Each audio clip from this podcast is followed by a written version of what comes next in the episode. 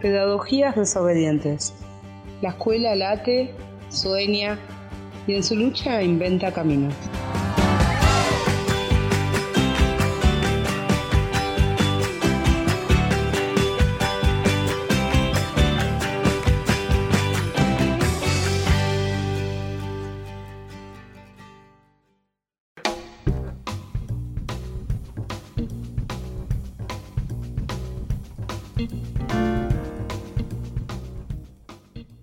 Buenas noches a todos, a todas, a todes. Hola Alberto, ¿cómo estás?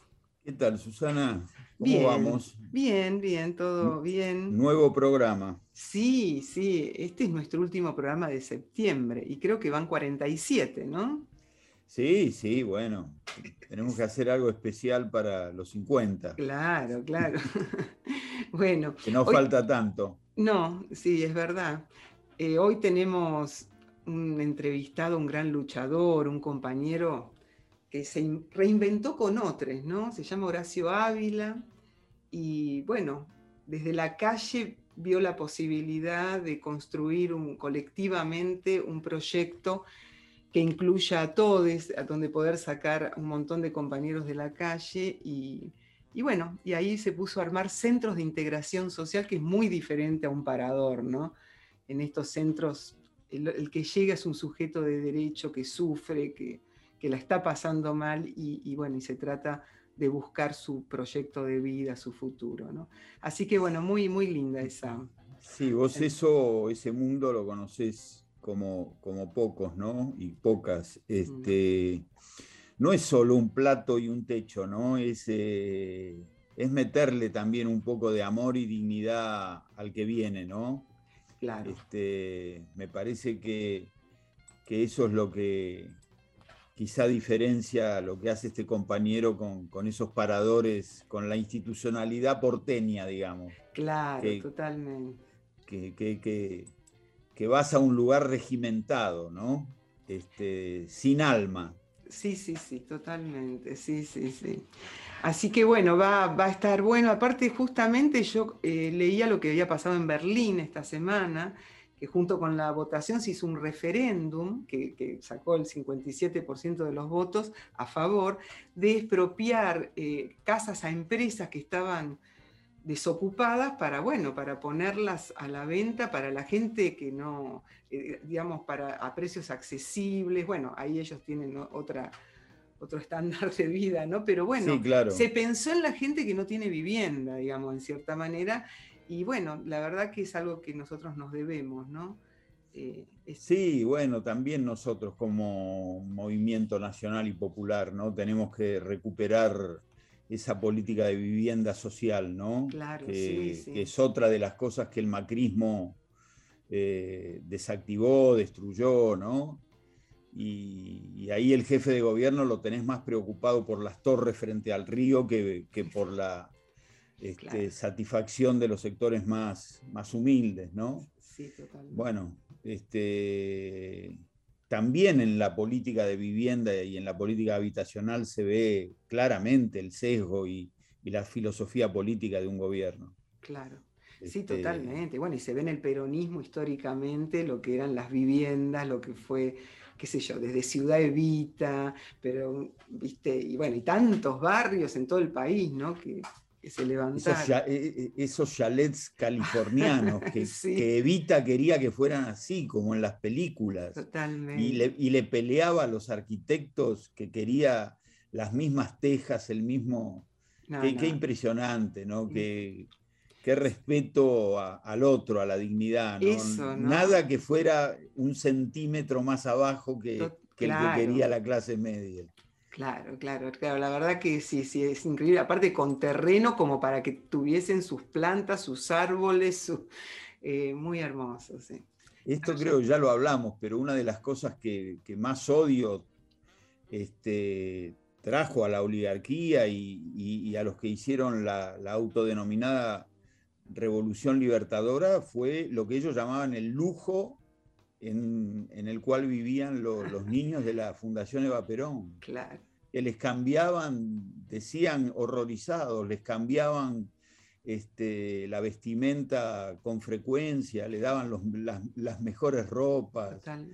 Ellos lo querían sí, sí, sí, tenían que este, vivir. con la cabeza rapada. Hay, hay, algún día tendríamos que hacer un programa de Disepolín. Claro. Pero este, lo querían con la cabeza rapada y todos de gris. Ese es el sueño de la, ¿no? Como pequeños presidiarios. Totalmente. Además, mira, eh, eh, si uno va ahí al museo de la Fundación Evita, donde estaba la Fundación Evita, es impresionante también. Toda la vajilla, los juguetes, el blanco, digamos, eh, las camas, las sábanas, ese amor, ¿no? Es, es hermoso.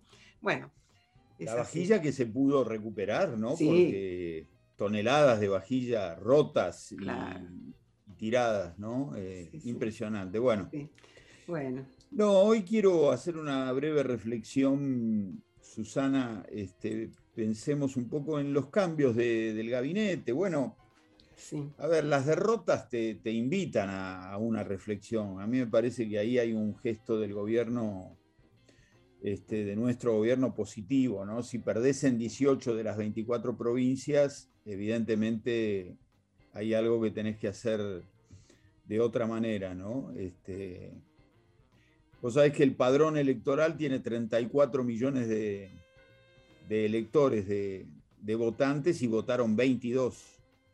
Sobre 34 votaron 22. Entonces, evidentemente, eh, una de las votaciones, o quizá la votación más, este, eh, inferior de la, democracia. Bueno, en ese marco creo que se mm. relanzó el gobierno y entre esos relanzamientos creo que está el, eh, de educación, el que más nos atañe a nosotros, y, educación también relanzó su Ministerio de Educación Nacional.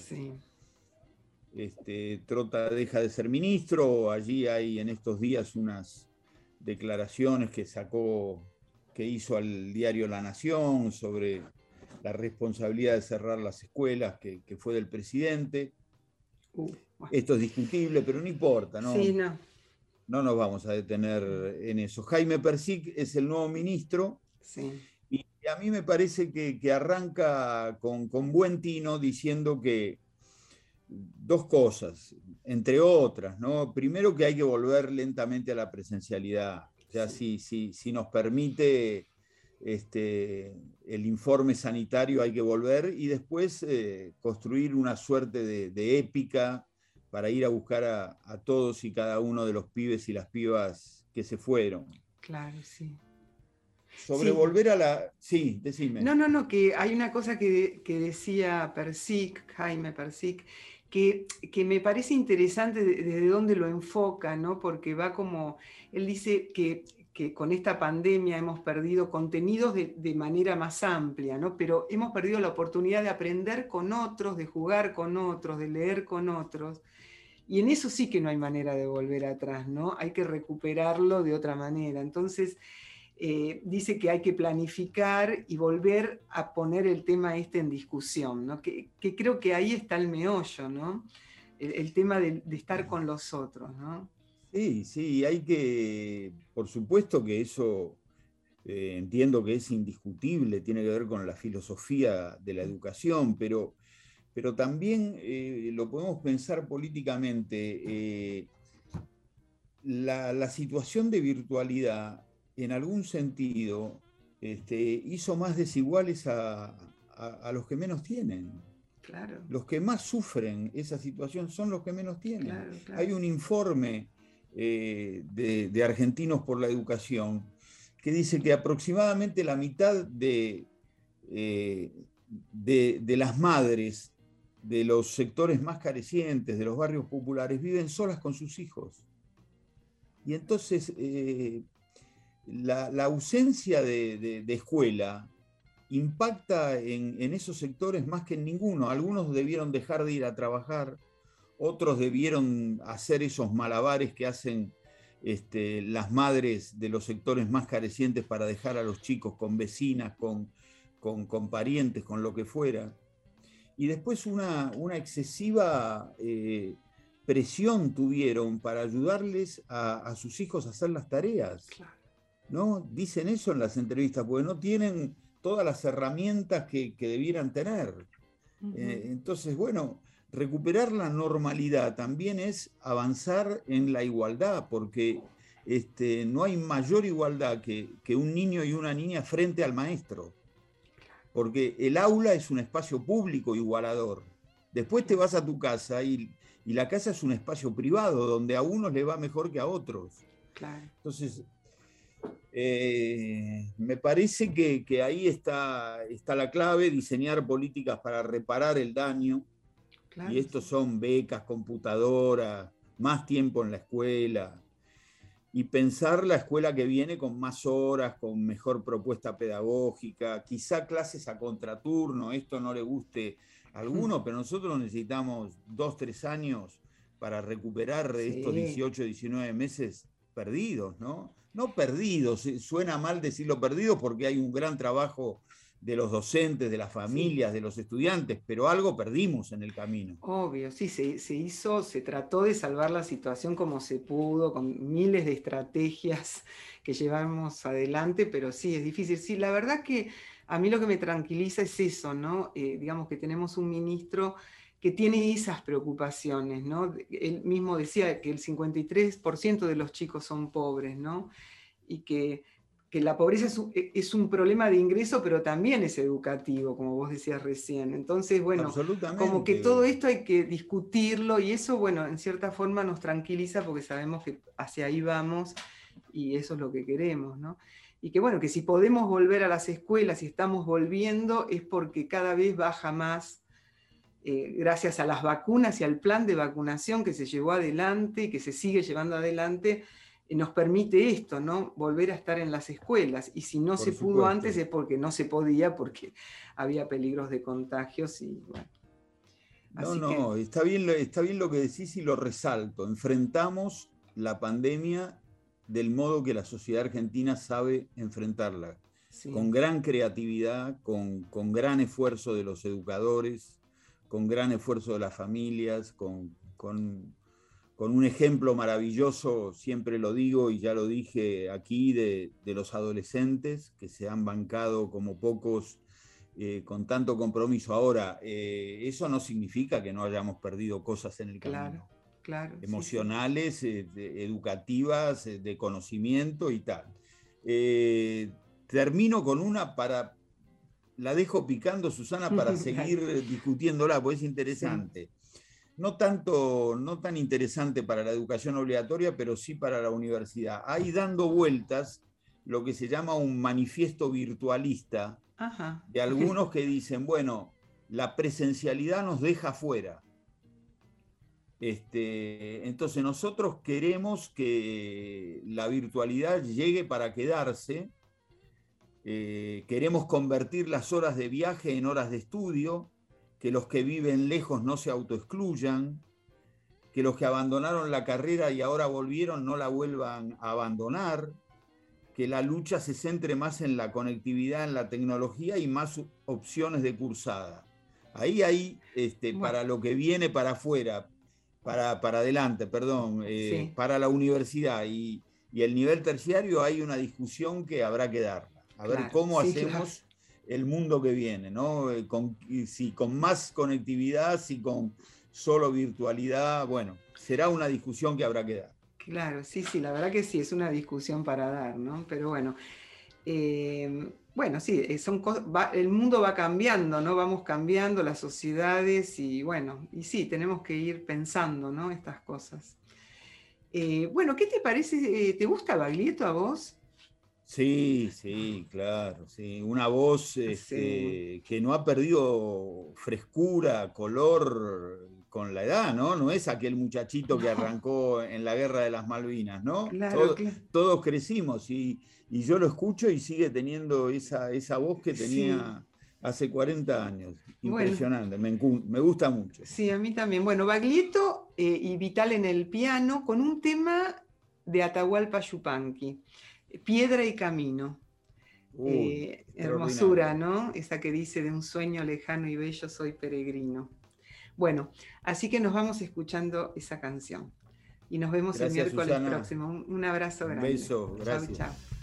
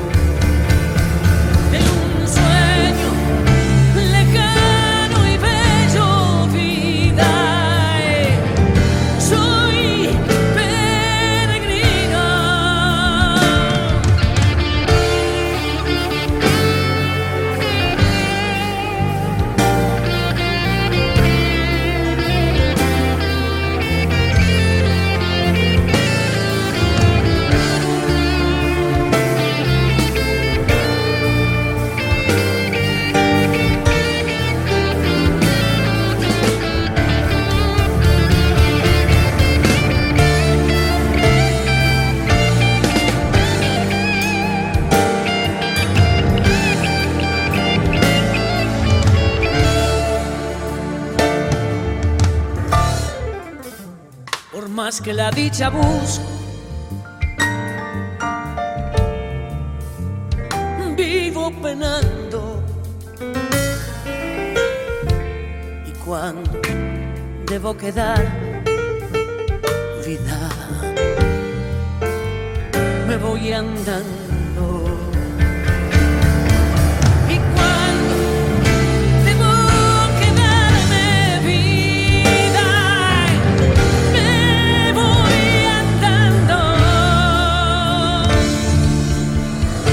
veces soy como el río. Llego cantando y sin que nadie lo sepa, vida me voy.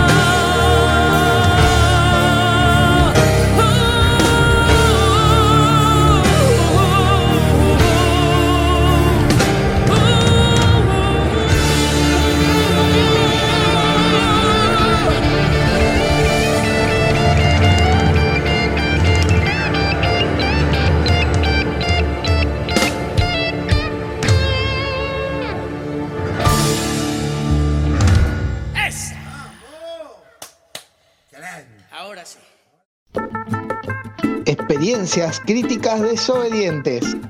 ¿Cómo garantizamos el derecho a la educación?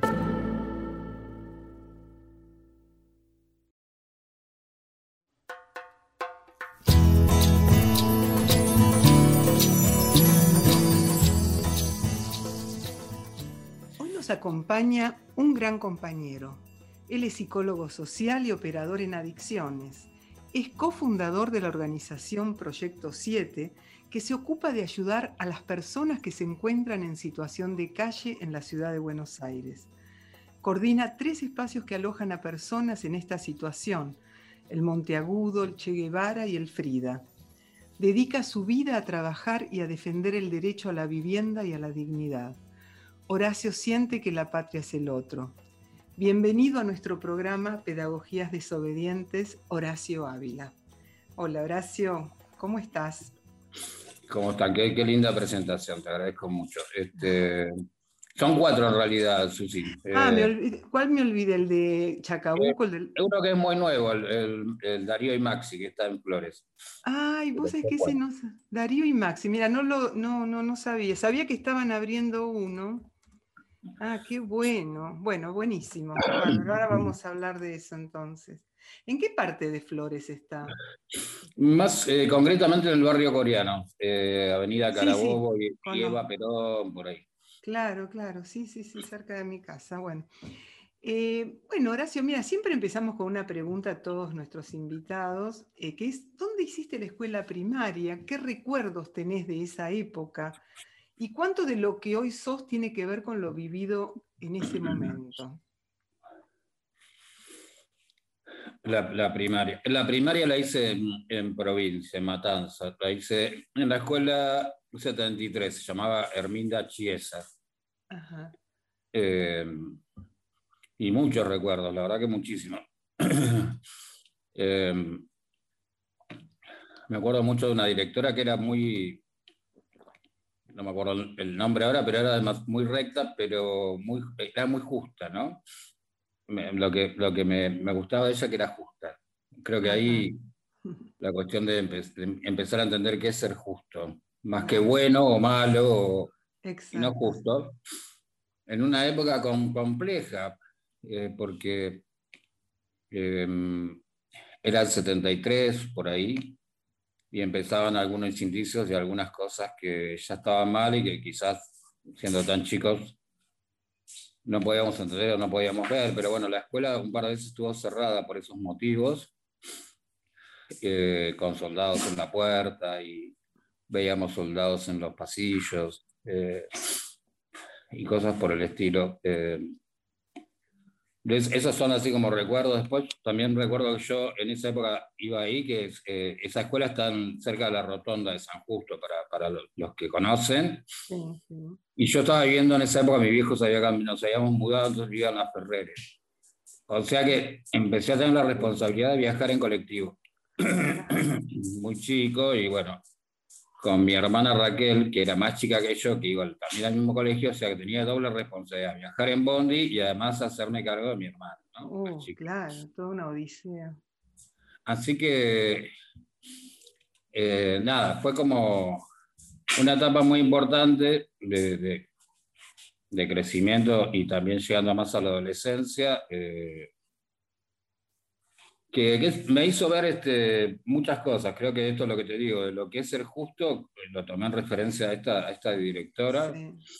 Eh, la cuestión de lo colectivo, ¿no? Porque ahí empiezas a tomar un poco más de conciencia de lo colectivo eh, y la importancia de, de lo que era estudiar, eh, eh, el sacrificio que, que- que se hacía de parte de mis viejos para que pudiéramos estudiar y, y lo, que significa, lo que significaba eso de adquirir conocimientos, ¿no? Básicamente, en una situación donde nosotros siempre fuimos una familia muy humilde, ¿no? Este, siete hermanos, mi viejo laburaba el solo, obrero metalúrgico, digamos, como...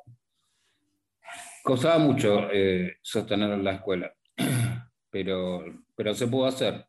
Claro. Es que bueno, así como vagos recuerdos, pero me parecen importantes, sobre todo. Estas cuestiones de lo colectivo, lo que es ser justo, más que bueno o malo, así como Sí, sí, sí. estas cosas y, y también este, lo que te mencionaba, un poco esto de esas, esas instancias en los últimos años, cuando uno ya va más hacia la adolescencia, de recordar soldados en las puertas y en los pasillos sin entender demasiado el porqué. Eh, y algunos discursos que me quedaron en la memoria, ¿no? Este, de por qué estaban ellos ahí eh, como para cuidarnos en realidad, ¿no? Esa, esa, eso es como lo que me pasó en el después con todo eso, digo, claro. eh, desde, desde, la ignorancia de, de, de, ese momento de ser criaturas y no saber bien lo que estaba pasando. Pero, claro. pero bueno, esos son los recuerdos que tengo de, de, mi primaria. De tu primaria. ¿Y qué es Proyecto 7? ¿Cómo surge la idea de su creación? En realidad, eh, nosotros, bueno, nacemos o, o, empezamos a pensarnos allá por el 2001, 2002, con la crisis terrible, casi el quiebre económico que produjo de la Rúa. Eh, y, y, bueno, todo eso lo que pro, lo provocó en, en, un sector impresionante, muy grande de la, de la, de la sociedad.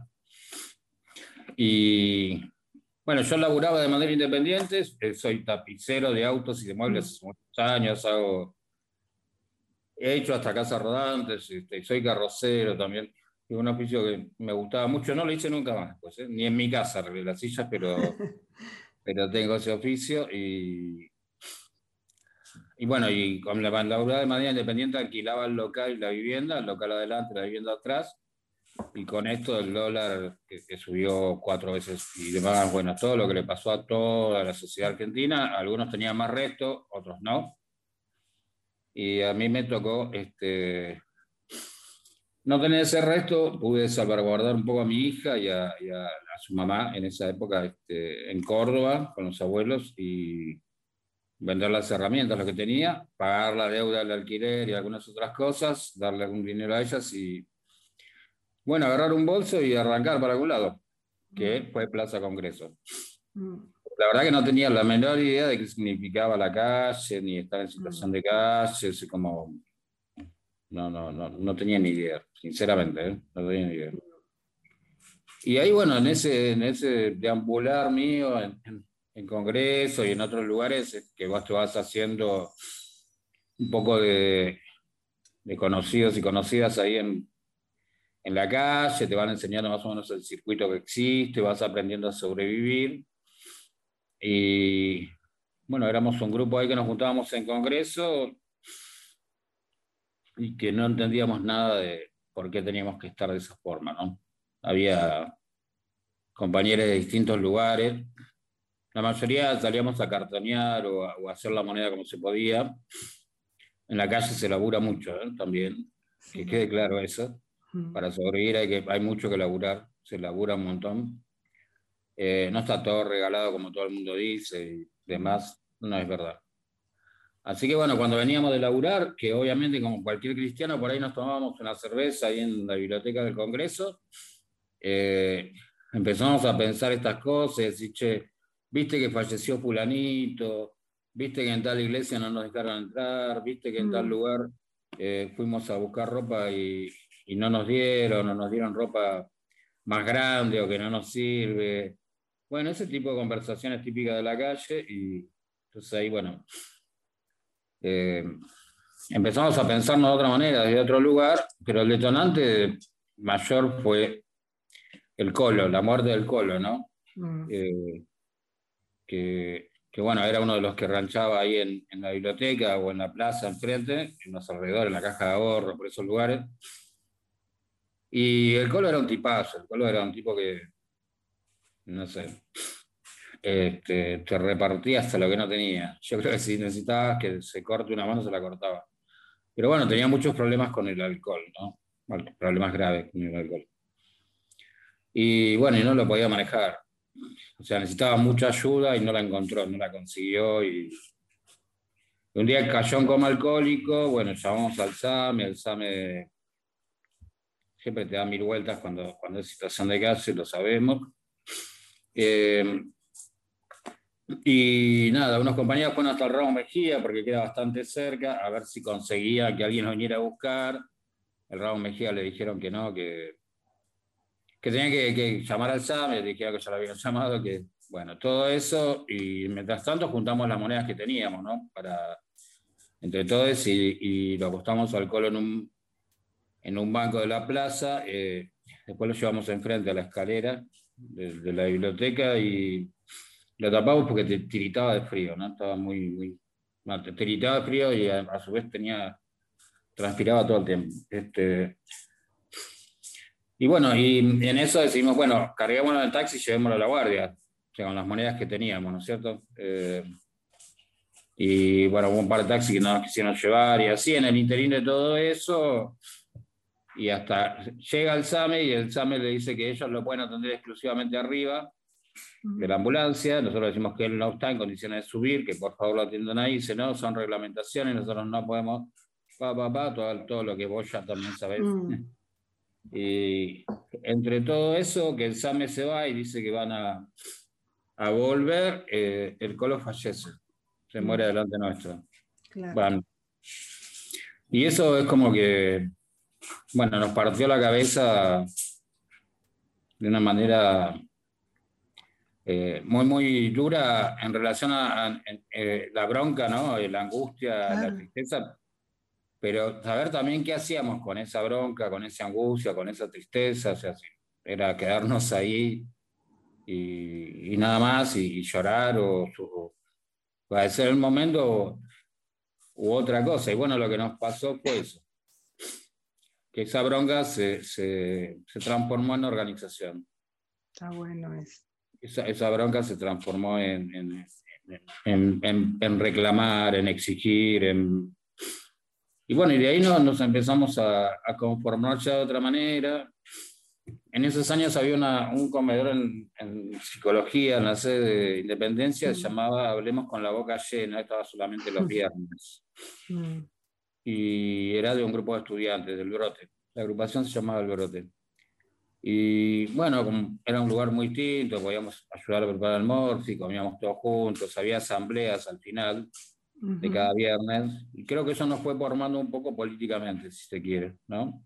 Claro. Con, con estos con, compañeros y ahí como que le encontramos una vuelta de rosca y, y bueno, y básicamente surge así, nace así, yo creo que nuestra particularidad, que no es ni mejor ni peor que la de ninguna, es simplemente que es una organización que está conformada por personas que estuvimos, están actualmente claro. en situación de calle con, con un, una serie de compañeros in, independientes y profesionales que se fueron sumando a lo largo de los años, pero como definición eh, somos eso y, y a su vez también este, así fue como nos formamos, nos formamos en la calle. Eh, si me vas a preguntar por qué Proyecto 7, es porque eh, se votó, hubo varios nombres. Para la comisión directiva de una asociación civil se necesitan siete componentes básicos. Y entonces un compañero propuso eso. Hubo cinco nombres propuestos y entre esos cinco nombres se votaron y los que más votos tuvieron fue Proyecto 7 y de ahí arrancamos con el nombre de, de Proyecto 7. Escúchame, Horacio, y mm, digamos, eh, ustedes eh, tienen ahora cuántos, cuántas personas, primero no, primero decime la diferencia entre un parador de los que propone el gobierno de la ciudad de Buenos Aires y un centro de integración social como los cuatro que vos coordinás. La diferencia básica y radical es eh, la manera de gestionarse, la forma de llevarlo adelante y la participación absoluta de, de los compañeros, o sea, eh, en las decisiones, en asamblearias, en, en, también poder decir qué es lo que les gusta o no les gusta, con lo que están de acuerdo o no están de acuerdo. Así que eso, sin que eso signifique que, bueno, te van a agresar como hacen en los otros lugares o te vas a quedar afuera. Que vos puedas opinar, decir esto no me gusta, no estoy de acuerdo con esto, y que eso no implique que te vayan a, expulsar primero. Después, eh, la mayoría de los operadores que trabajan en los centros de Proyecto 7 eh, son compañeros que fueron, llegaron en situación de calle, fueron haciendo un proceso de operador, eh, trabajando con, con sus cuestiones conjuntamente con nosotros y, y que bueno, ese proceso pudieron evolucionar y que aún teniendo algunas recaídas y algunas situaciones no resueltas del todo, como nos pasa a la mayoría, eh, pueden sostener eh, el trabajo, el laburo, eh, y, a su vez ese laburo les permite tener un ingreso que complementado con otras cosas les permite mantener una vida independiente en el afuera. Y pues creo que eh, es esto, es la el abordaje integral, ¿no? La, integralidad de la persona como un sujeto de derecho, eh, con todo lo que eso implica, y también trabajando con lo que es y no, que, no con lo que nos gustaría que sea, ¿no? Porque eh, si, si, siempre abordamos del lugar que debería ser, es muy difícil, porque la verdad que todo indica como que deberíamos ser perfectos y la verdad que no.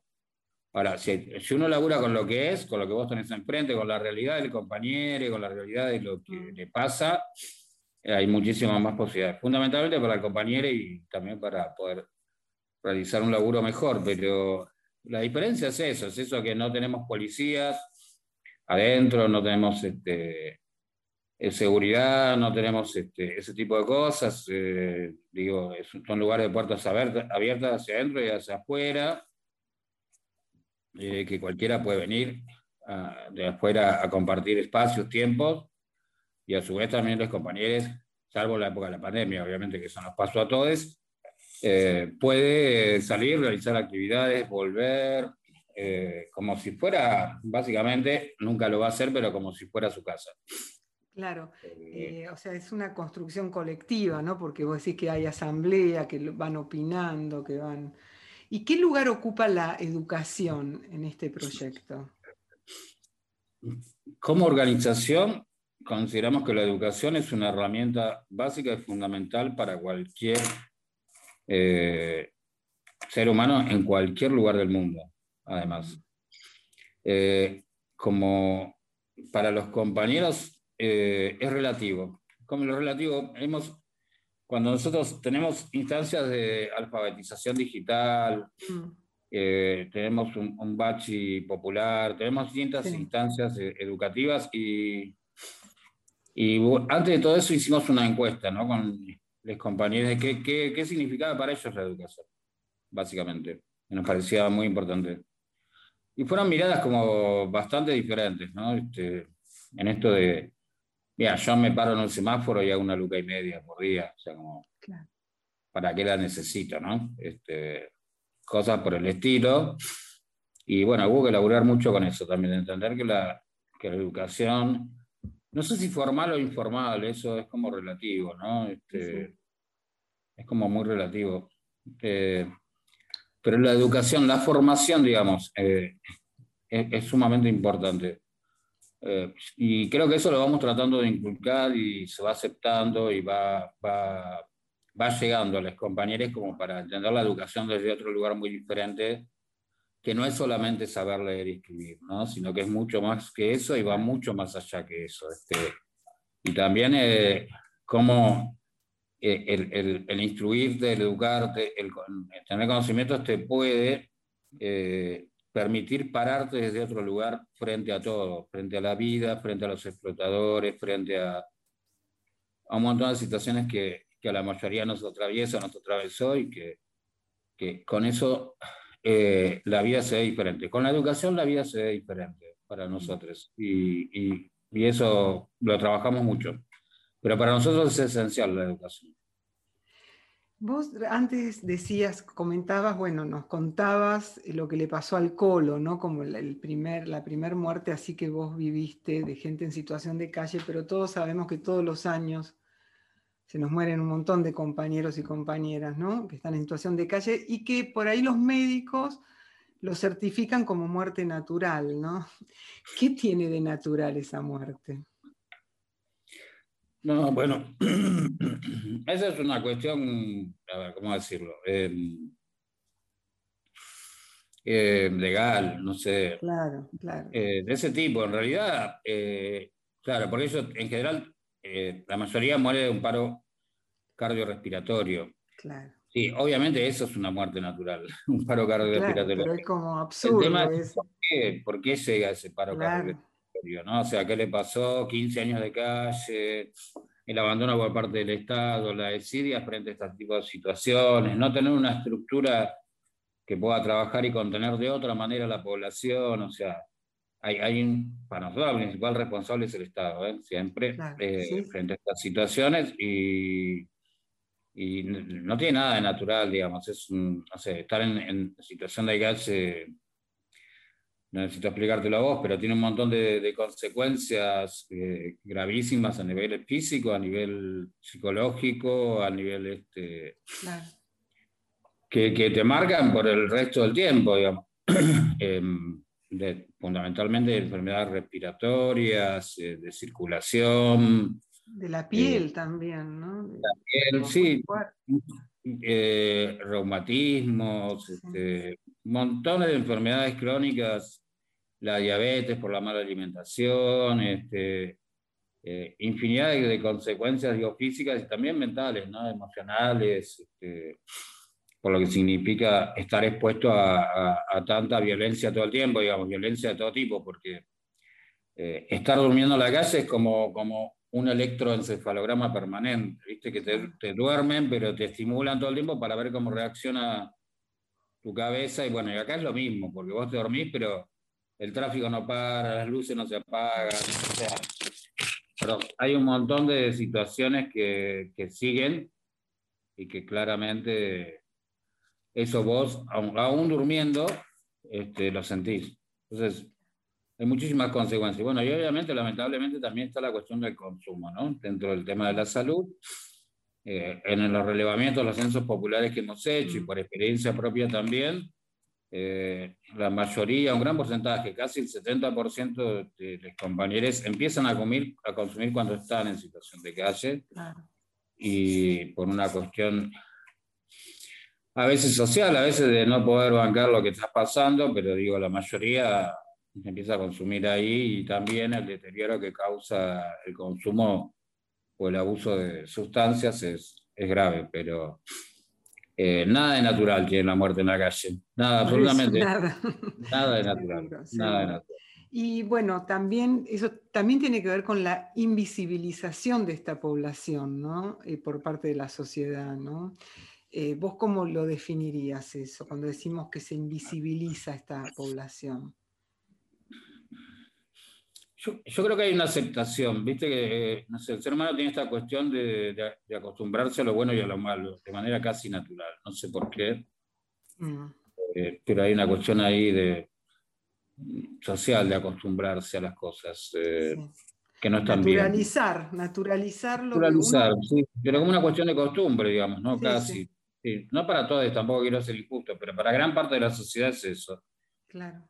Después hay una cuestión de que yo creo que el sistema crea determinadas cosas como para que nosotros no podamos ver la realidad, ¿no? Y que vos sigas siendo un, alguien que produce para el sistema, digamos. ¿Viste? Los, los anteojos de sol, los auriculares, eh, los aparatitos como que son como orejeras que te van poniendo el sistema y vos vas por la calle y en los medios de transporte como en otro mundo. En otro mundo que poco registra de lo que está pasando alrededor. Yo creo que un poco también el sistema crea esas cosas a propósito para que eso se sostenga, eh, porque además es muy difícil, si vos estás con esa, esa rutina diaria ¿no? de, de, ir atrás de un montón de cosas que no necesitas realmente, te das, tiempo, te das cuenta con el tiempo, pues eso es la realidad.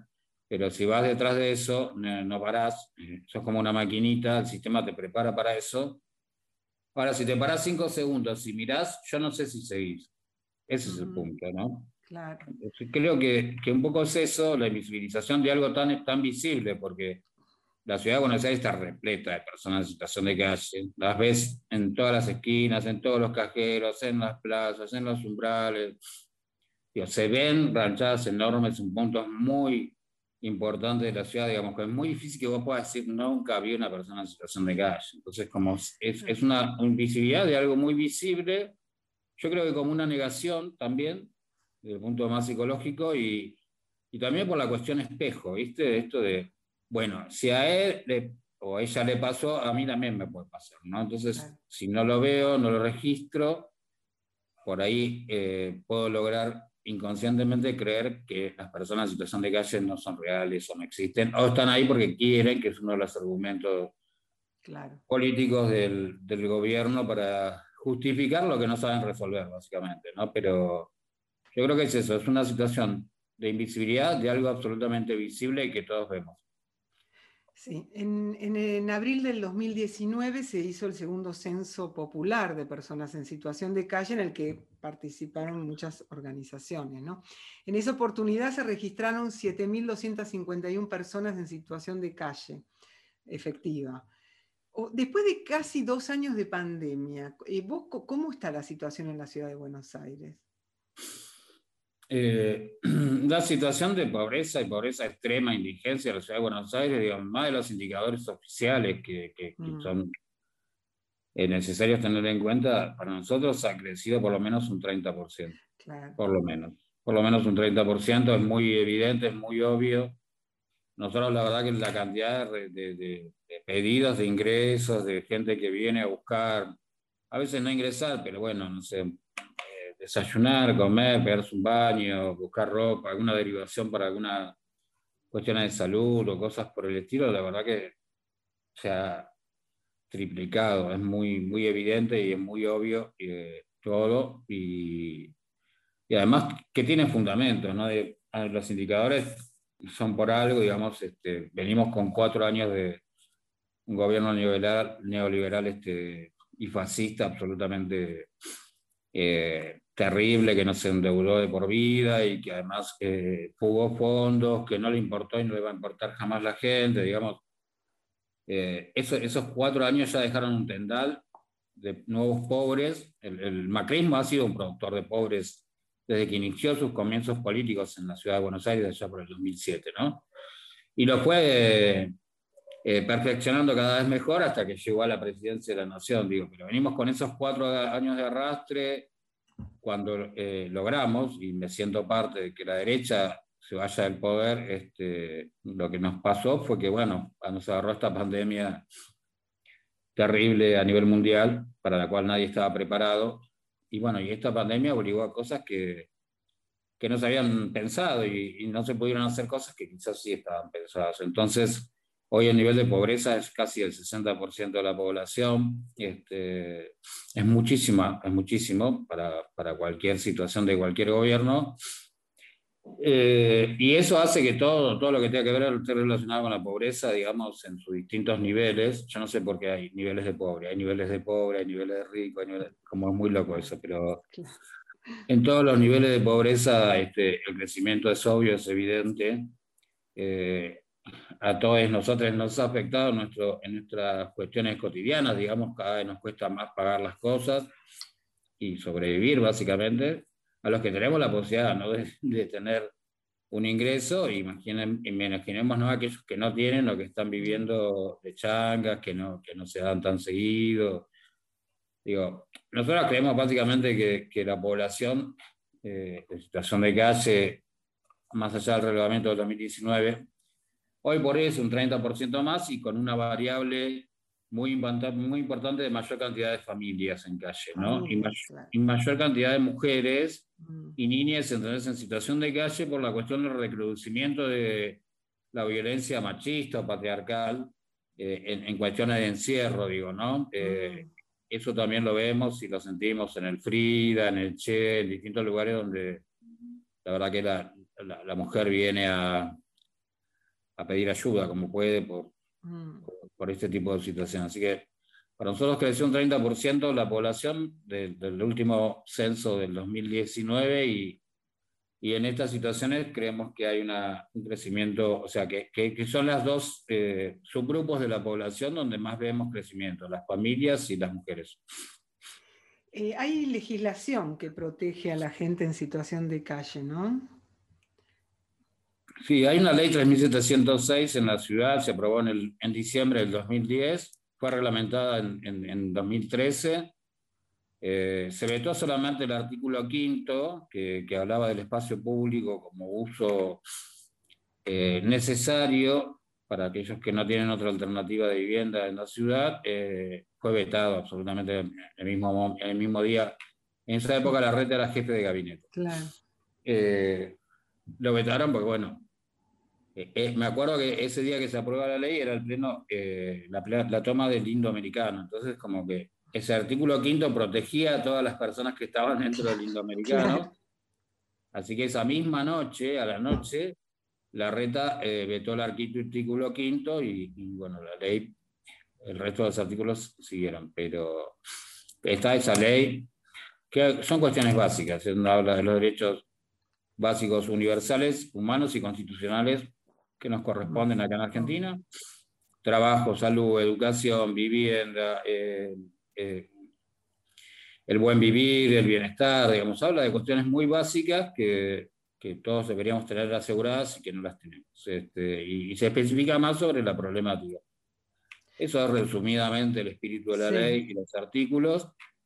Y bueno, la verdad es que cuesta mucho que se cumpla, no la, no la, no la aplican de la manera en que deberían aplicarla. Entonces, existe la ley, está bueno que exista. En base a esa ley nosotros pudimos crear los centros de integración y algunas otras cuestiones como los censos populares, esas cosas que nos parecen herramientas eh, populares que son muy interesantes, pero desde el gobierno hay que estar todo el tiempo exigiendo que la cumplan. En provincia está la ley 13956, que la verdad que es un desastre, vergonzosa, formada allá por el 2008, aprobada por el 2008. Eh, es malísima, tiene, no, tiene, no tiene contenido eh, y está basada en fondos privados en aportes privados para sostenerlo. O sea que es imposible cumplirla. Existe una ley desde 2008, es ley, pero la verdad que no tiene sentido que exista. Eh, es lo que hay en provincia. Y Horacio, ¿vos qué pensás que haría falta para revertir definitivamente esta situación tan injusta ¿no? y, desgarradora que es la situación de calle? ¿no? ¿Qué tenemos, qué, ¿Cuál sería la salida para esto, para definitiva? ¿no? En principio, no, sé si hay una receta mágica, ¿no? ¿no? creo que la haya, pero porque en todas partes del mundo, hmm. y inclusive en las principales, aquellas llamadas potencias mundiales, existe la cuestión de situación de calle.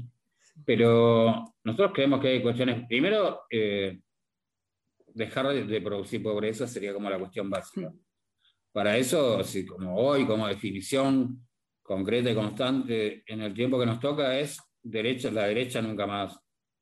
Es así, la derecha nunca más. Es como eso, la definición concreta. Después, eh, dejar de producir pobreza es como lo básico, es decir, empezar a, bajar los niveles de pobreza es algo que, que, haría.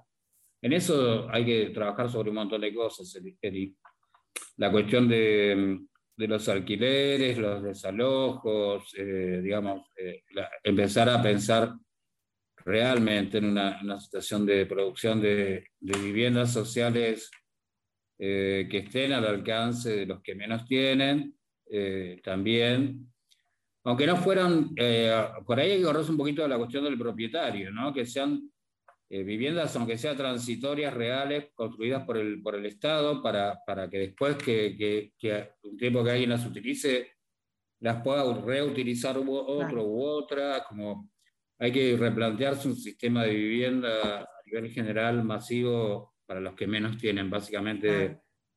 Es eso, y eh, atacar el narcotráfico de fondo, eh, inclusive con aquellos que son parte de las fuerzas de seguridad, eh, porque son absolutamente cómplices y sin ellos no podrían eh, nuestra gente, nuestros pibes, nuestras mujeres acceder a, ese consumo que estos narcos traen. Eh, y bueno, y lo que hablábamos antes, ¿no? Al principio, la educación y la capacitación laboral. Hoy nuestros pibes no tienen ni idea de lo que es un, un, oficio. No tienen idea de lo que es un oficio. Y el oficio es como una herramienta tan importante como la educación, ¿no? Este, crear herramientas, eh, no votar más gobiernos fachos, eh, pensar la vivienda como un bien social y no como un, un bien de propiedad. Eh, creemos que esas cosas básicamente ayudarían a que mínimamente empiece a haber menos gente en situación de calle y también la cuestión de, bueno, de que no haya más desalojos. ¿no? Hoy leía que leía que Alemania aprobó eh, que se puedan expropiar eh, 240.000 viviendas para intervenir en el mercado local de alquileres. Y fue aprobado en, el, en el, Congreso de, de, Alemania, ¿no? Este, me parece algo importante para tener la visión. No somos Alemania, estamos muy lejos de serlo, pero eh, me parece como que son visiones interesantes de países un poco más avanzados, si se quiere, que, que tendríamos que tener en cuenta, por lo menos en relación a la vivienda. Y, creo que con eso no te digo que se, se, va a terminar la situación de calle, porque hay una cuestión, además, que estando dentro del sistema, para que alguien tenga mucho, tiene que haber alguien que no tenga nada. Claro. Entonces, Ese, el sistema necesita ese desequilibrio para poder funcionar. Entonces, pero por lo menos podemos llegar a intentar de que haya, eh, empiece a haber menos cantidad de gente en situación de calle. Sí, em, sí, sí, es una decisión política, ¿no? O sea, hace falta decisión política para que todo esto ocurra. Bueno, y para terminar, Horacio, ¿qué, qué mensaje vos les darías hoy a los maestres que por ahí trabajan en escuelas con chicos y chicas que, que vienen en que vienen, que se levantan de una vereda para ir a estudiar, ¿no? O viven hacinados en hoteles. Em, no sé, em, primero que tomen conciencia del laburo enorme que hacen, que, me parece algo realmente, uno lo ve a lo largo de los años, por ahí no lo tienen tan, tan instalado cuando, cuando, cuando es estudiante, ¿no? Este, pero pero después, a medida que crece, tiene hijos y demás, este, como lo ve de otro lugar, el laburo que hacen los educadores es, es algo impresionante, ¿no? De tomar conciencia de lo que significa ser educador, ¿no? De, ese lugar, digamos. esto es algo, es, es, formar a alguien, ¿no? En todo el amplio sentido de la palabra. Es ser referente de vida para un montón de gente que a lo largo de los años, inclusive cuando no sé, como yo recién me acordé de mi directora, ¿no? Después de tantos años. Es como, eh, es algo muy, muy fuerte, muy importante, muy grande, lo que hacen los educadores, incluyéndote. Eh, y creo que eso es, hay que tener esa toma de conciencia de qué significa, ¿no? qué es lo que, lo que están haciendo.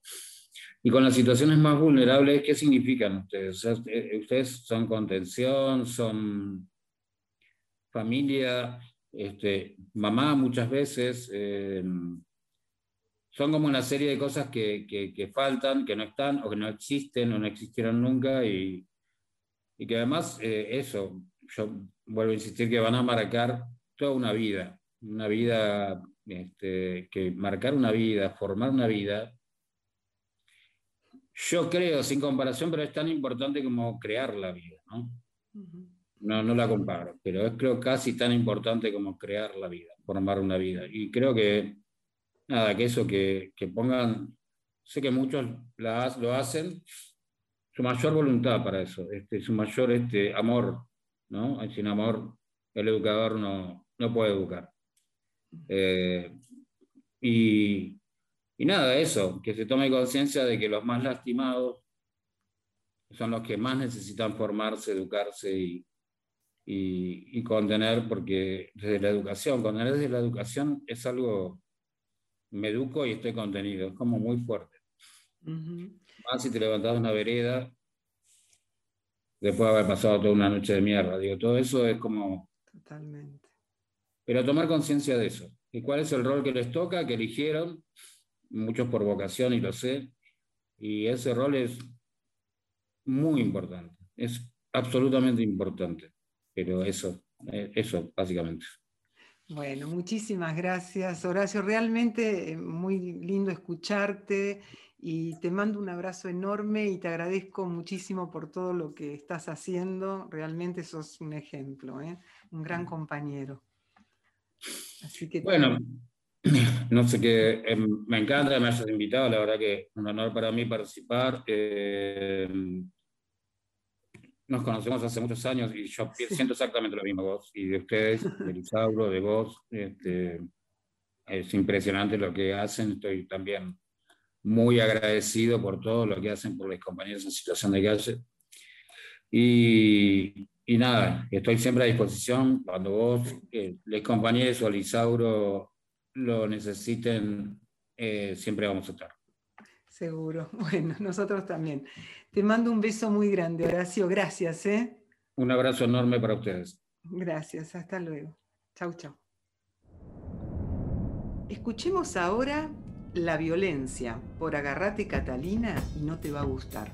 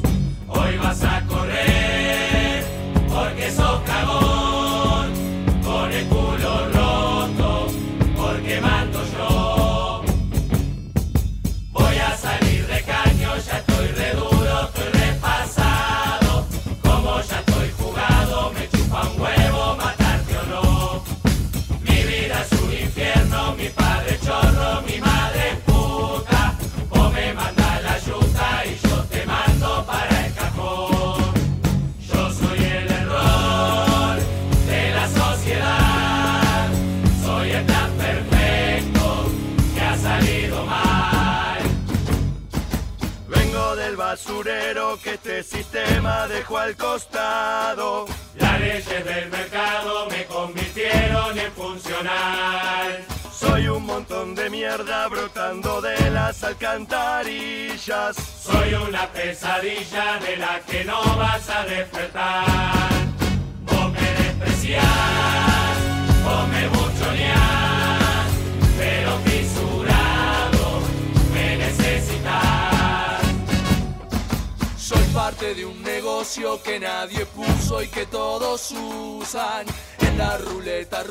Yo soy la bala que te tocó. Cargo con un linaje acumulativo de misiadura y una alma que supura veneno de otra generación. Yo no sé quién soy,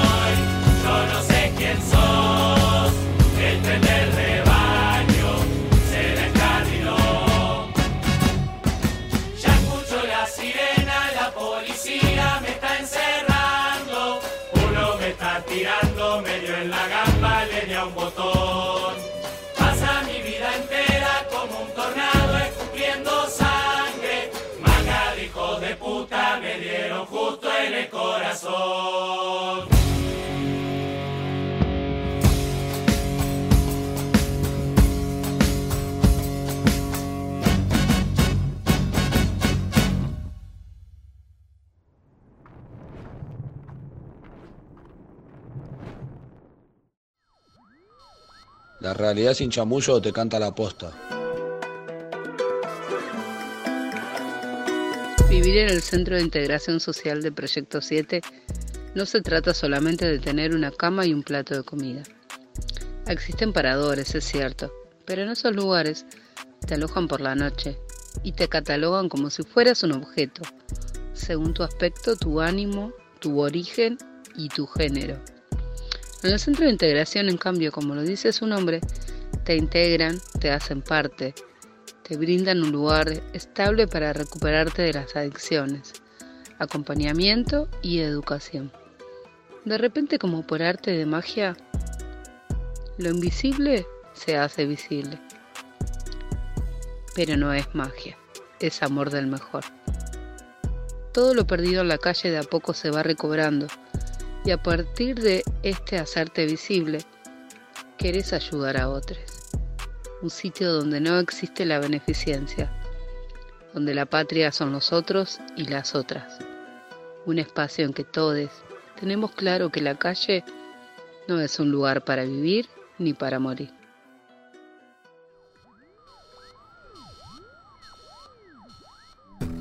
Hoy los estudiantes del CIS Milagro Salas comparten sus experiencias y reflexiones acerca de la situación de calle a partir del proyecto de ley nacional para personas en situación de calle y familias sin techo.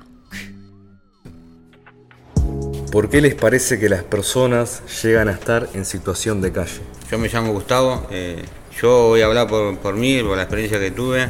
Eh, yo llegué a la calle porque no, tuve contención familiar eh, y llegué a estar a la calle por eso, porque no, tenía contención, un afecto familiar como de mamá, de papá. Eh, por eso mi lección a los 18 años fui a mi casa, porque mi familia era conflictiva eh, y, busqué la contención por otro lado, ¿no? Y realmente elegí mal, ¿no? Em, eh, la contención mía elegí mal, personas que estuvieron en consumo y me apoyé mucho en ello, ¿no? Y lamentablemente la verdad es que de ese eh, de, los 18 años hasta la edad que tengo consumí, ¿no? Me apoyé en gente que no tenía que apoyarme y nada, como, como le estoy diciendo, busqué la contención, el afecto eh, en, otras cosas ¿no? que realmente me hicieron mal, ¿no? Las drogas, el alcohol, eh, por mi parte esa es mi experiencia y nada, eso nada más. bueno, mi nombre es Damián.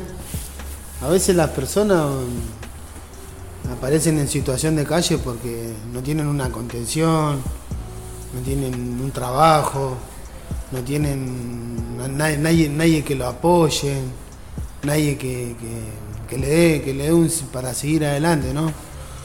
Por eso buscan lo más fácil, que es la droga, el alcohol. algunos buscan robar, ¿no? Y, así algunos, la mayoría llegan a situación de calle, ¿no? Y, es feo, ¿no? Porque yo estuve en situación de calle bastante años. Tuve de los tres años que estuve en la calle y y sé lo que es la calle. La calle me enseñó muchas cosas malas y muchas cosas feas. Así que para los que están escuchando esto, la calle no es nada bueno en la calle. La calle no es nada bueno, entonces hay que tratar de pedir ayuda, hay que tratar de pedir ayuda y, tratar de tener una vida digna, ¿no? Nada, nada más. Porque no tiene trabajo, porque están apretados no pueden salir adelante y bueno, y no recurren a otra que están en la calle. Por lo menos acá en Capital tienen más beneficios que revisar un tacho y encontrar comida, yo qué sé. Algunos sobreviven así, revisando los tachos, o algunos tienen el beneficio que le dan en algún restaurante alguna comida o algo. Sobreviven mejor estando en la calle acá. Pero bueno, si no, si no se puede vivir en la calle, tendrán que brindar que sea a beneficios mejores te dan habitacional, boludo, y te piden, mm, ¿cómo se hace? El presupuesto de hotel y esos papeles no te lo da nadie porque ninguno está en regla, si estamos en Argentina. ¿Qué carajo pide? ¿Tan loco? ¿Por qué les parece que es difícil salir de la situación de calle? Porque no hay trabajo, no hay nada. No hay nada para que salgan de la calle. Nada, sí que es difícil salir de la situación de calle, situación de calle, pero si uno se propone una, meta, una, vida distinta y se aferra a las cosas que, uno desea en su corazón, ¿no? Estudiar, buscar un lugar donde lo contengan, eso, capaz que ahí poder, salir de situación de calle, ¿no? Y a veces es difícil y complicado porque no, no tenemos buenos una ayuda o porque tal vez no tenemos no estamos tan capacitados o, no, tenemos trabajo y a veces se complica algunos somos más vulnerables que otros y, y, hay veces mucha discriminación también hacia aceptar personas que están en situación de calle o, o que no tengan estudios y, y se complica salir adelante. Bueno, yo hablo por mi experiencia, a mí se me hizo muy difícil salir de situación de calle porque, como ustedes saben, eh, uno quiere salir de la calle, pero mucho en la sociedad o el sistema, ¿no? Eh, por ahí te, no, te, rechazan, ¿no? Más que nada, yo por mi parte he ido a buscar trabajo y, eh, he tenido entrevistas de trabajo y lamentablemente me han pedido, digamos, una dirección, un teléfono y lamentablemente no, no tenía ese recurso y, siempre por, por, por, esas cosas no, nunca conseguí un trabajo, ¿no? Más que nada, ¿no? Y después además la calle te da todo también, porque la calle es fácil, ¿no? Eh, la calle tiene todo al alcance, ¿no? Droga, alcohol, eh, eh, plata, y la calle te da todo. Por eso muchas veces uno se le hace difícil salir a la calle. Por, por mi parte a mí, yo en la calle tenía todo y se me hacía difícil, ¿no? Tenía todo fácil, todo a mi alcance. Y, y nada, digamos que por eso muchos años viví en la calle, ¿no? Hasta que, bueno, vino una persona, me dijo, bueno, me dio la oportunidad de poder cambiar y a, ir a un lugar donde yo me pueda recuperar de, mi adicción y, bueno, hasta ese día yo, y bueno, elegí, eh, eh, elegí ese camino que me dijo esa persona y, bueno, hoy por hoy estoy acá, nada más, y pues puede salir de la calle, ¿no? Eh, porque esa persona me dio el aliento y para y me dio una oportunidad y me dijo que había una oportunidad más de, poder cambiar, nada más. Eh, nada más eso. porque no, porque no, no, tienen laburo, porque no, pueden conseguir, no pueden conseguir nada, porque no se puede conseguir trabajo, porque en, la calle puede pasar cosas malas, en la casa en la calle pasa mucha gente con nene, nene así de 5 años con el frío que hace y no duermen en un cajero, duermen en una calle, duermen así en, un rinconcito. está mal vivir en la calle, la, pasa muy, la calle pasa muy mal. Porque una vez que te adaptaste a la calle ya te da igual todo. Encima si no puedes conseguir trabajo, nada, y si consigues un trabajo te verduguean. ¿Entendés? Y está difícil para todos. Cuando estuvieron en esa situación, ¿de qué manera les hubiera gustado o precisado en que los ayuden? Con un trabajo, con una vivienda, con algo, algo para que podamos perseverar ¿no? en nuestra vida. ¿no? Bueno, a mí me, eh, gustaría que en ese momento que estaba en situación de calle, que me dan la, posibilidad de poder tener un trabajo digno, eh, también la posibilidad de poder estudiar, que es lo básico, ¿no? Una persona, eh, después con una vivienda y nada, más que nada eso, ¿no?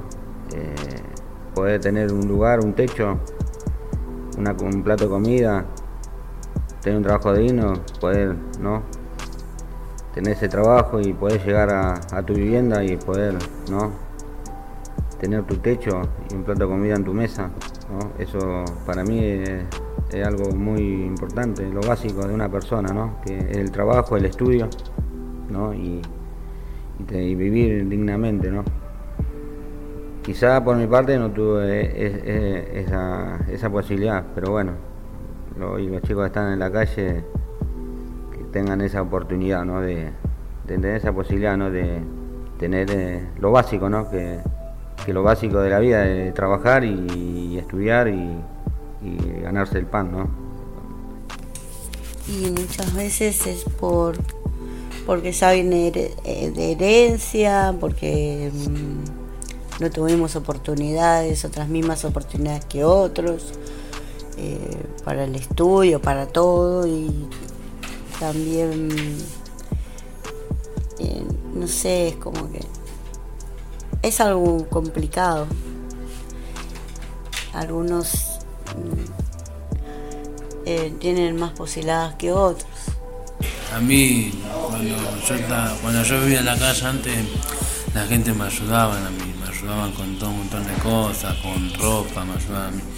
Y yo también hacía lo mismo también, la gente de la calle, Yo, la gente cuando me daba ropa yo también le pasaba porque no tenía nada no tenía ni, ni campera, tenían para abrigarse, nada, pobre chico.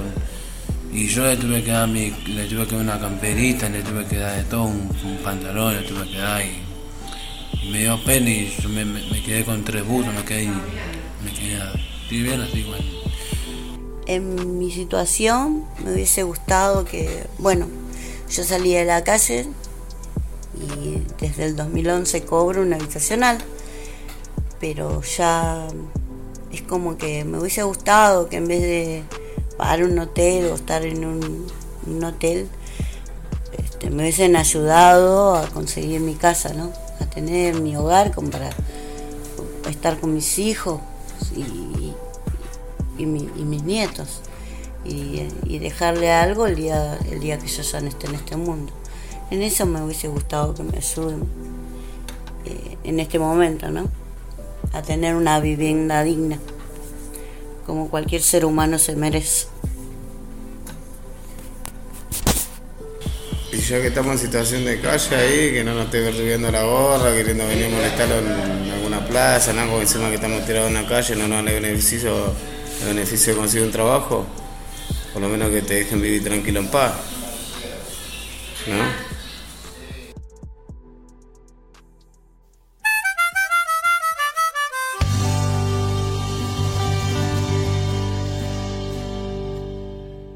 Los hijos de la calle con el espejo de los amigos del viento.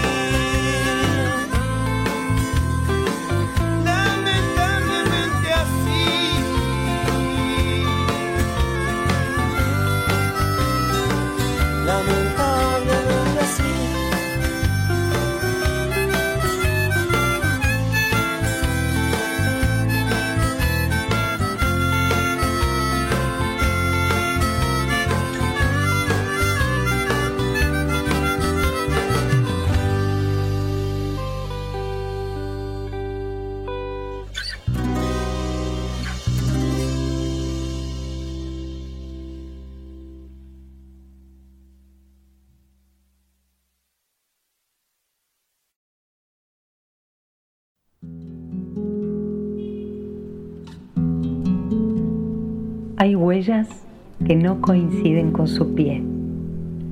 Hay huellas que se anticipan a su pie.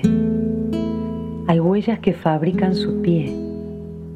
Hay huellas que son más pie que el pie.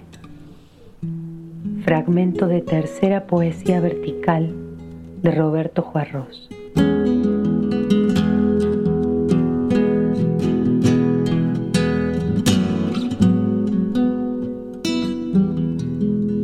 De nuestros maestros siguen escribiendo.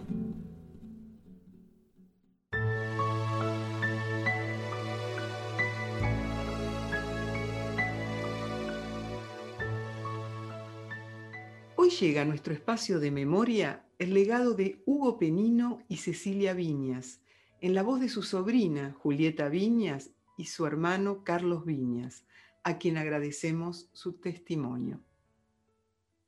Yo soy Carlos Viñas, eh, Cecilia fue Cecilia Marina Viñas, eh, mi hermana, nos llevábamos solo 17 meses, ella era mayor que yo, éramos tremendamente compinches, dos muy buenos hermanos, empezó de muy chica a, hacer sus primeras armas en, la educación, este, fue muy, muy hizo dos años en uno cuando entró a la primaria porque ya sabía leer y escribir. Este, eso fue, a mi criterio, algo que la hizo madurar demasiado de golpe. Eh, sus características era que siempre fue muy la mamá de todo el mundo, fue muy protectora, fue muy eh, solidaria pero siempre eh, su, su, vida transcurría entre compañeras más grandes que ella. Eh, se recibió de maestra a los 15 años. Eh, cuando decidió estudiar magisterio fue porque nosotros vivíamos en Mar del Plata y ella no solo quería estudiar magisterio, sino que había tenido la oportunidad de visitar una institución que le llamaba Portal del Sol, que era eh, un, lugar donde educaban, trabajaban fundamentalmente con chicos con síndrome de Down.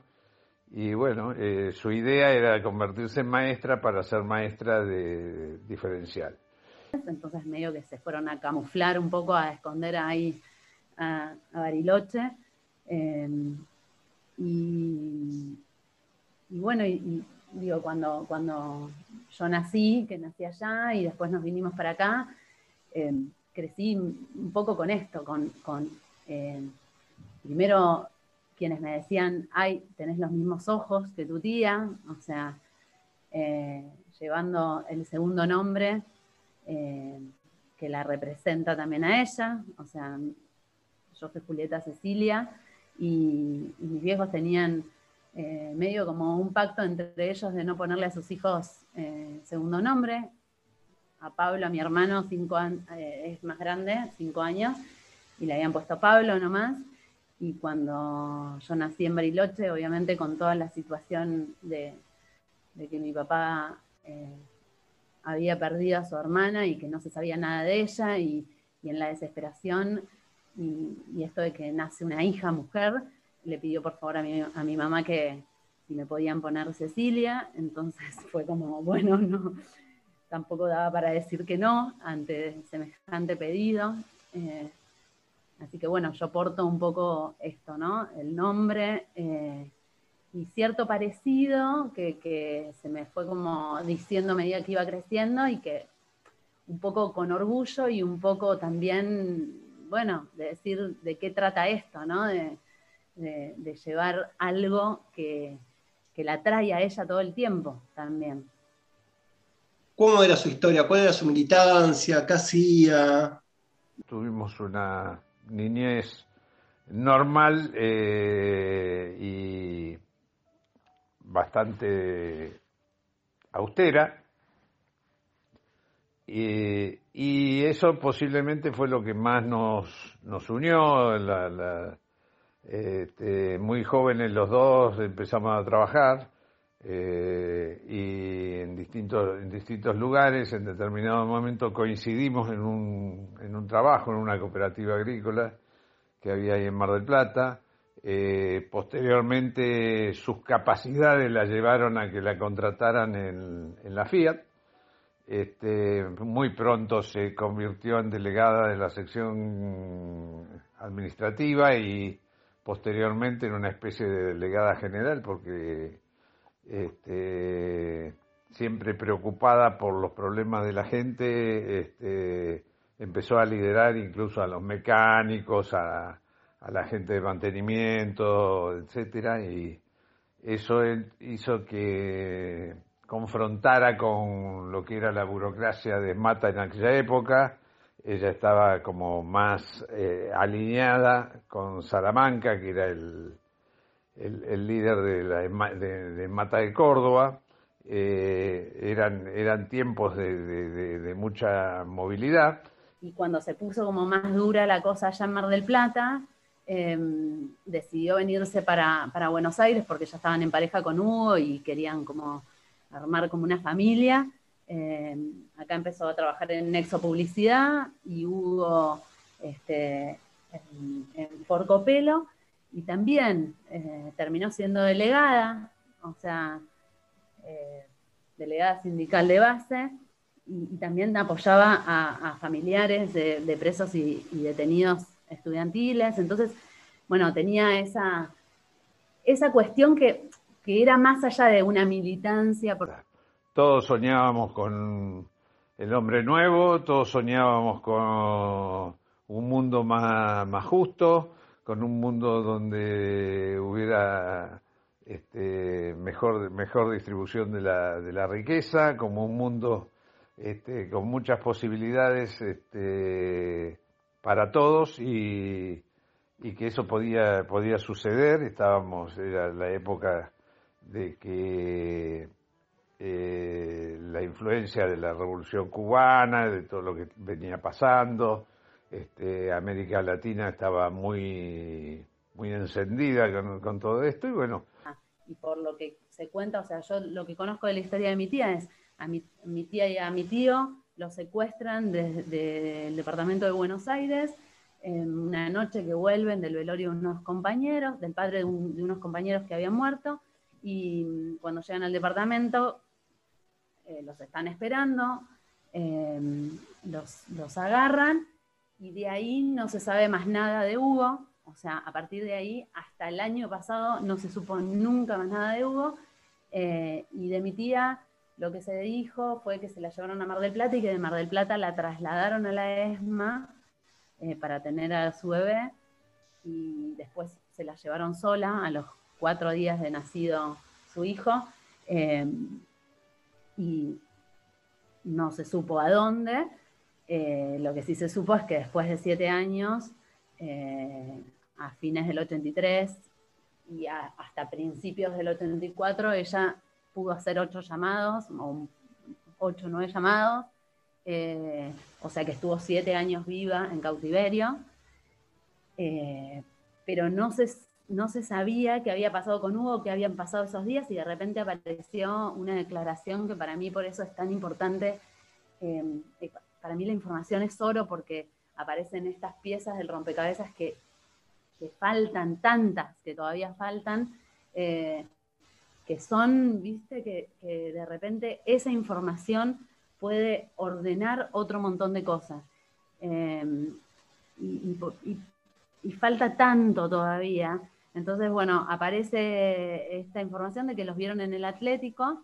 Eh, y que estuvieron varios días en el Atlético y de hecho se supo cosas de, Hugo, que fue tan importante para la familia de Hugo de Mar del Plata, porque imagínate que parecía, o sea, yo siempre decía que, se lo, o sea, se lo tragó el cordón de la vereda, ¿cómo, ¿cómo puede ser? No apareció ni el cuerpo, no se supo más nada, nadie lo vio, ¿no? Bueno, y recién después de más de 40 años, em, bueno, eh, hubo como un par de declaraciones de que parece que estuvieron en el Atlético y parece que desde ahí eh, es que la venían a ver. Eh, en principio parece que era Vildosa el que la venía a ver ella embarazada, y es por eso entonces que se la llevan a la ESMA para que él se quede finalmente con su hijo. Esto te iba, a decir también, estoy como haciendo un guion para una película que va a ser de ficción y, mucha gente me pregunta por qué no es un documental, por qué no haces un documental sobre la historia de tu tía. Y, y, lo que yo en realidad quiero contar en esa ficción y tener como por lo menos el permiso de contar en la ficción, la generación de hipótesis. O sea, a través de, estos datos que fueron apareciendo, fueron completando un poquito más, pero no dejan de quedar de alguna forma con alfileres hasta que todavía no aparezca más información. ¿Cómo fue, digamos, eh, encontrar a, eh, a, tu primo? Eh, yo a mi primo lo esperaba desde re chiquita, porque siempre tuve la conciencia del faltante, ¿no? Y de la búsqueda y de la esperanza absoluta de, de encontrar a los seres queridos. Contó un poco de qué va el libro este que mencionabas está como un poco enfocado desde, desde la Juli niña, ¿no? tiene algo muy lúdico, o sea, tiene todo este tema de los textos son muy lindos, pero también están acompañados por los dibujos. Sí, tal cual. Con, eh, hay una gráfica y un diseño de, una amiga que es una hermana, eh, que también me acompaña en otros proyectos artísticos, Sabrina Valverdi. Em, y, un poco esto, ¿no? Como esto de los dibujos y como si fuera de máquina de escribir, ¿no? Como la estética y todo, em, hace como estos, como relatos cortos, como si fueran sentires o pensamientos o, em, mini cuentitos eh, de esta Juli niña herida, una niña de 6 años, 7 años, em, donde también tenía a su papá que laburaba, que se levantaba a las 4 de la mañana, que trabajaba en la panadería de mi abuelo, y que después no volvía rápido a casa porque seguía trabajando con los organismos de derechos humanos, buscando a su sobrino y a otros tantísimos sobrinos y sobrinas, em, y también jugándose la vida. Volviendo a, Cecilia y Hugo, ¿escuchaste en algún momento, eh, te contaron alguna anécdota que te parezca eh, linda de compartir sobre ellos? Es miles de, anécdotas porque dentro de su inteligencia y su capacidad era eh, tremendamente ingenua, este, estaba muy feliz eh, con nuestro primer hijo, nos, veíamos muy esporádicamente, pero cuando nos veíamos disfrutaba mucho y eh, ella ahí en, en Rucamuar, en, la Fiat de Mar del Plata, fue donde conoció al amor de su vida, que fue Hugo Pelino, también hoy desaparecido, este, los, secuestraron juntos y eh, un tipo un tipo extraordinario. Él era muy futbolero a mi hermana le gustaba más el rugby porque yo de joven también jugué al rugby ella este, tenía muchos amigos que jugaban al rugby. Este, entre las cosas que nosotros encontramos en la, en la casa habían había que habían ido a ver a, a, los Pumas contra Escocia, este, a la cancha de Boca, él era hincha de Boca, futbolero, muy, muy buen jugador de fútbol, un tipo muy humano, muy, este, muy comprometido, este, una persona realmente muy valiosa, como la mayoría de los compañeros que están detenidos desaparecidos. La, Liliana que denunciaba eh, lo que había ocurrido ahí, contó una anécdota que era que a todos les daban como un agua, ¿no? Para comer, un agua tipo sopa. Y a Cecilia a veces le daban fruta, porque estaba embarazada, ella estaba embarazada de siete meses. Em, y, una vuelta la encontraron tirándole fruta a Hugo, una manzana rodando. Eh, y obviamente la descubrieron y, bueno, los desenlaces de, esos momentos, pero me parece un acto total de amor, eh, que a la distancia, eh, en esa situación, su única fruta, ¿no? Se la, se la hizo rodar para que la pudiera compartir Hugo con los compañeros que estaban ahí al lado. Eso me parece como muy simbólico, creo que del amor que, se tenían y, eh, y bueno, y que el fruto fue Javier y que eh, de alguna forma sí, lo importante es que, él pudo recuperar su identidad, sabe quién es, sobre todas las cosas. Muchas gracias, Juli. De nada. Cecilia estudió magisterio y psicología pero trabajaba de administrativa. En su trabajo conoció a Hugo Penino, su amor, su compañero, con quien esperaban un hijo. Los dos eran militantes gremiales. Ella fue delegada de Esmata y ayudaba a los familiares de presos políticos. Su espacio de militancia era el movimiento sindical de base vinculado al Partido Revolucionario de los Trabajadores. En cada llamada que Cecilia pudo realizar a sus padres durante su cautiverio, su mayor preocupación era encontrar a su hijo. Cecilia Viñas y Hugo Penino, sus tizas siguen escribiendo. Cecilia Viñas y Hugo Penino, presentes ahora y siempre.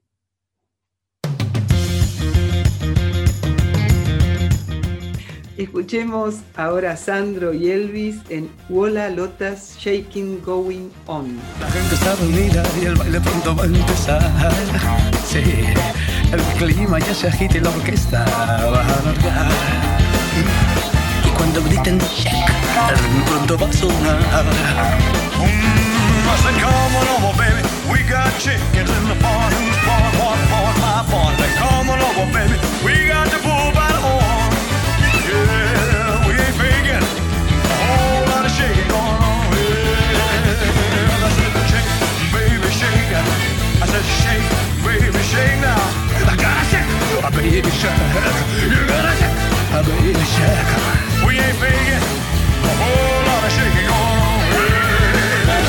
La gente se y empiezan todos a gritar.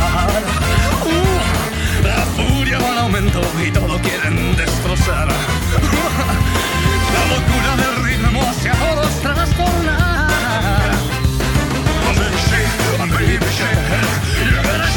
Baby shake. You gotta shake baby shake. I gotta shake, baby shake. We ain't faking. Whole lot of shaking going on. Come on baby, a whole lot of shaking on. El clima ya se agita y la orquesta va a alargar.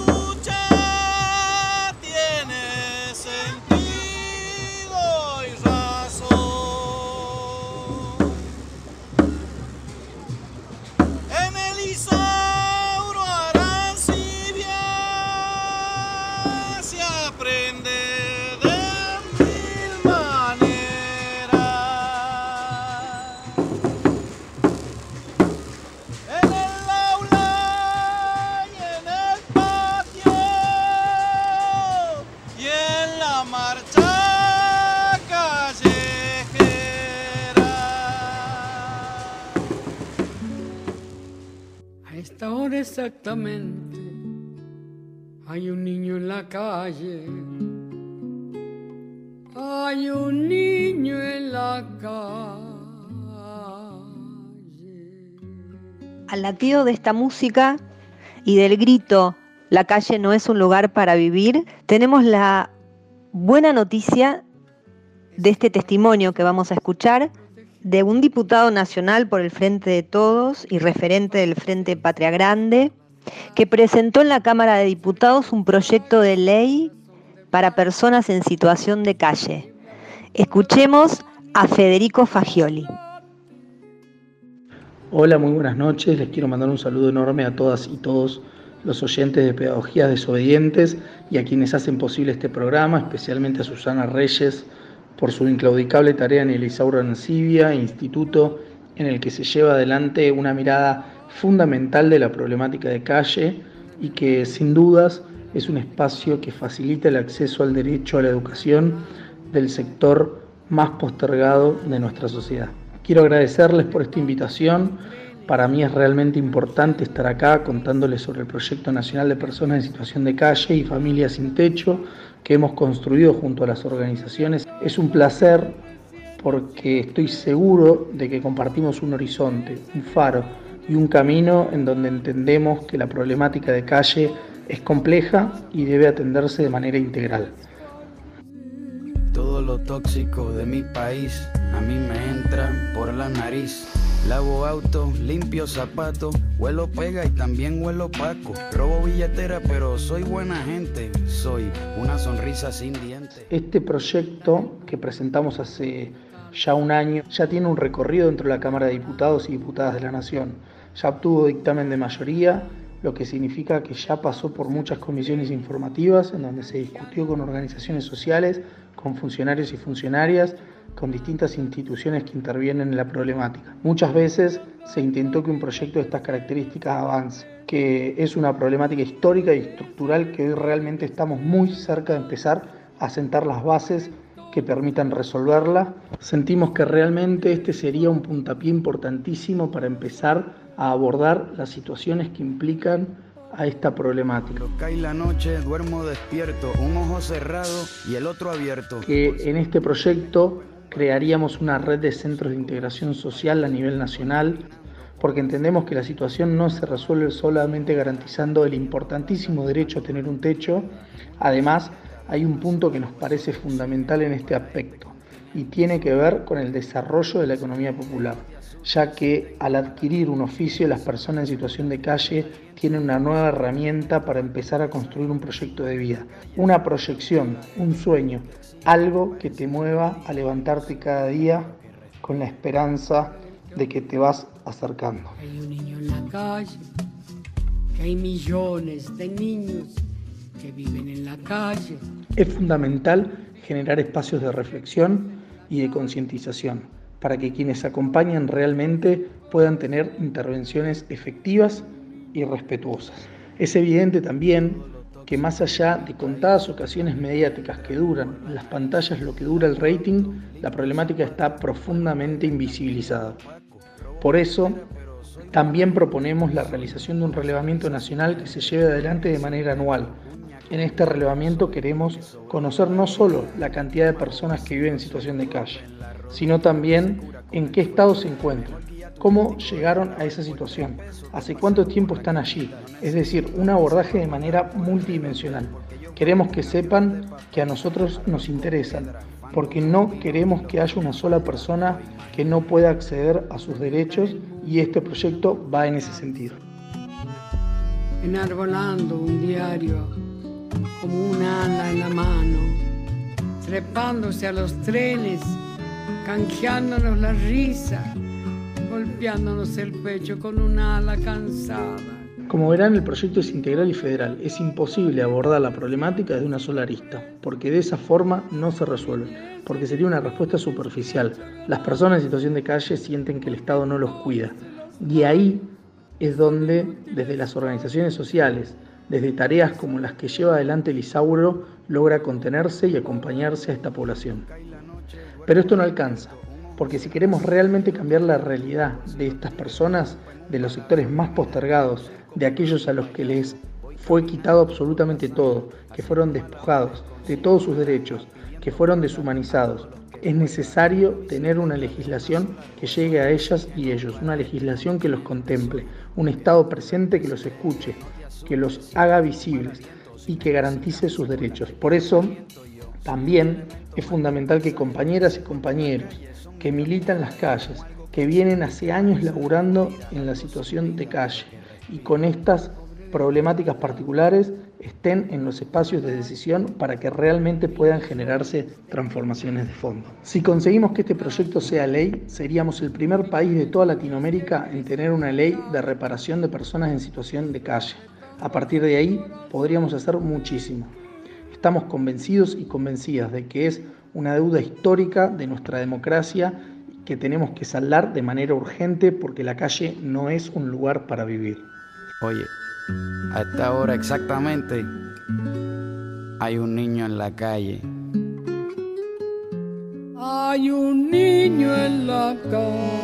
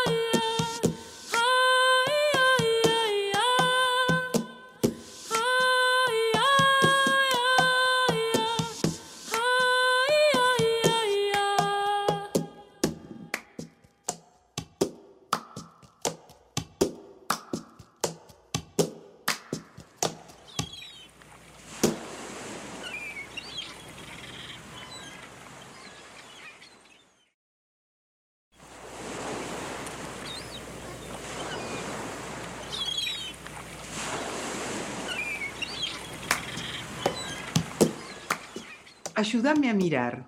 Dúo Karma. Pedacito de mar que me consuela, pedacito de mar besando arena, toda tu inmensidad dejando huella, ayúdame a mirar, ayúdame a mirar. De tierra adentro soy, de las maderas, existiera intensidad de azules que me ciegan. Ayúdame a mirar, ayúdame a mirar.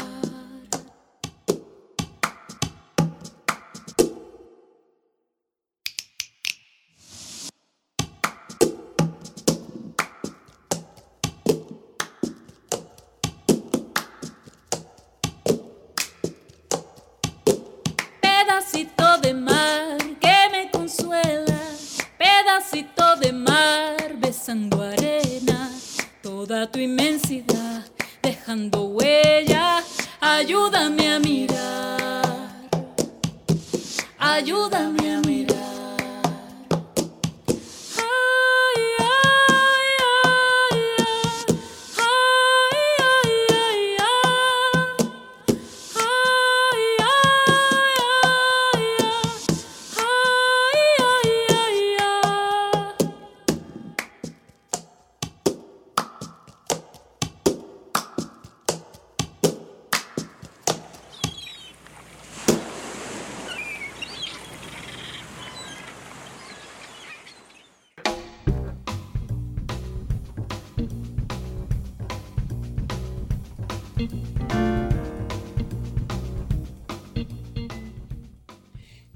Al final del programa. Un programa en el que hablamos de derechos, hablamos de igualdad, de construir con otros y otras, hablamos de esperanza. Y no se puede ser feliz si hay un otro que vive en la calle. No se puede ser feliz si hay chicos y chicas que van a la escuela con hambre. Con esta pandemia que estamos atravesando, muchas veces se me vino a la memoria ese libro hermoso que es El Eternauta. Recordaba que lo leíamos en la escuela, este gran libro de Héctor Westergel. En ese libro un grupo de personas se defiende de la nevada mortal que cae sobre Buenos Aires. Entonces le preguntábamos a los chicos y a las chicas con qué asociarían hoy la nevada mortal que describe Westergel en su libro. Y algunas respuestas fueron, es como la violencia, el consumo, la pobreza, la tristeza. Pero también pudimos pensar en la posibilidad de que hubiese una nevada vital, a la que asociaban con la escuela, con las posibilidades, con el futuro, con jugar, con quererse. Y Juan Salvo, el protagonista de la historia, nos recuerda siempre que el único héroe válido es el héroe en grupo, nunca el héroe solo, individual, sino el héroe colectivo. Bueno, ahora sí nos despedimos, agradecemos al equipo de la Radio Vientos del Sur, a Rita Cortés, a Julia Bastanzo, a Felipe Basualdo, al equipo de Pedagogías Desobedientes, Alberto Sileoni, Martina Matusevich, Juan Pablo Mantelo, Graciela Piombo, Gabriela Zulman, Tito Sestona, Selva López, Iván Radosinski, Matías Orellana, Zoe Manuquian, las voces de los pibes y pibas del Isauro y del CAI del Isauro, y a Joana Melina Mesa y Laurencia Alvarelos Alonso, nuestras colaboradoras especiales. Si se quieren comunicar con nosotros pueden hacerlo a Instagram Pedagogías Desobedientes Radio o al mail Pedagogías Desobedientes Radio Gmail. Nosotros nos volvemos a encontrar el próximo miércoles a las 20 horas o jueves 11 horas en nuestro programa Pedagogías Desobedientes por Vientos del Sur, la radio del Instituto Patria.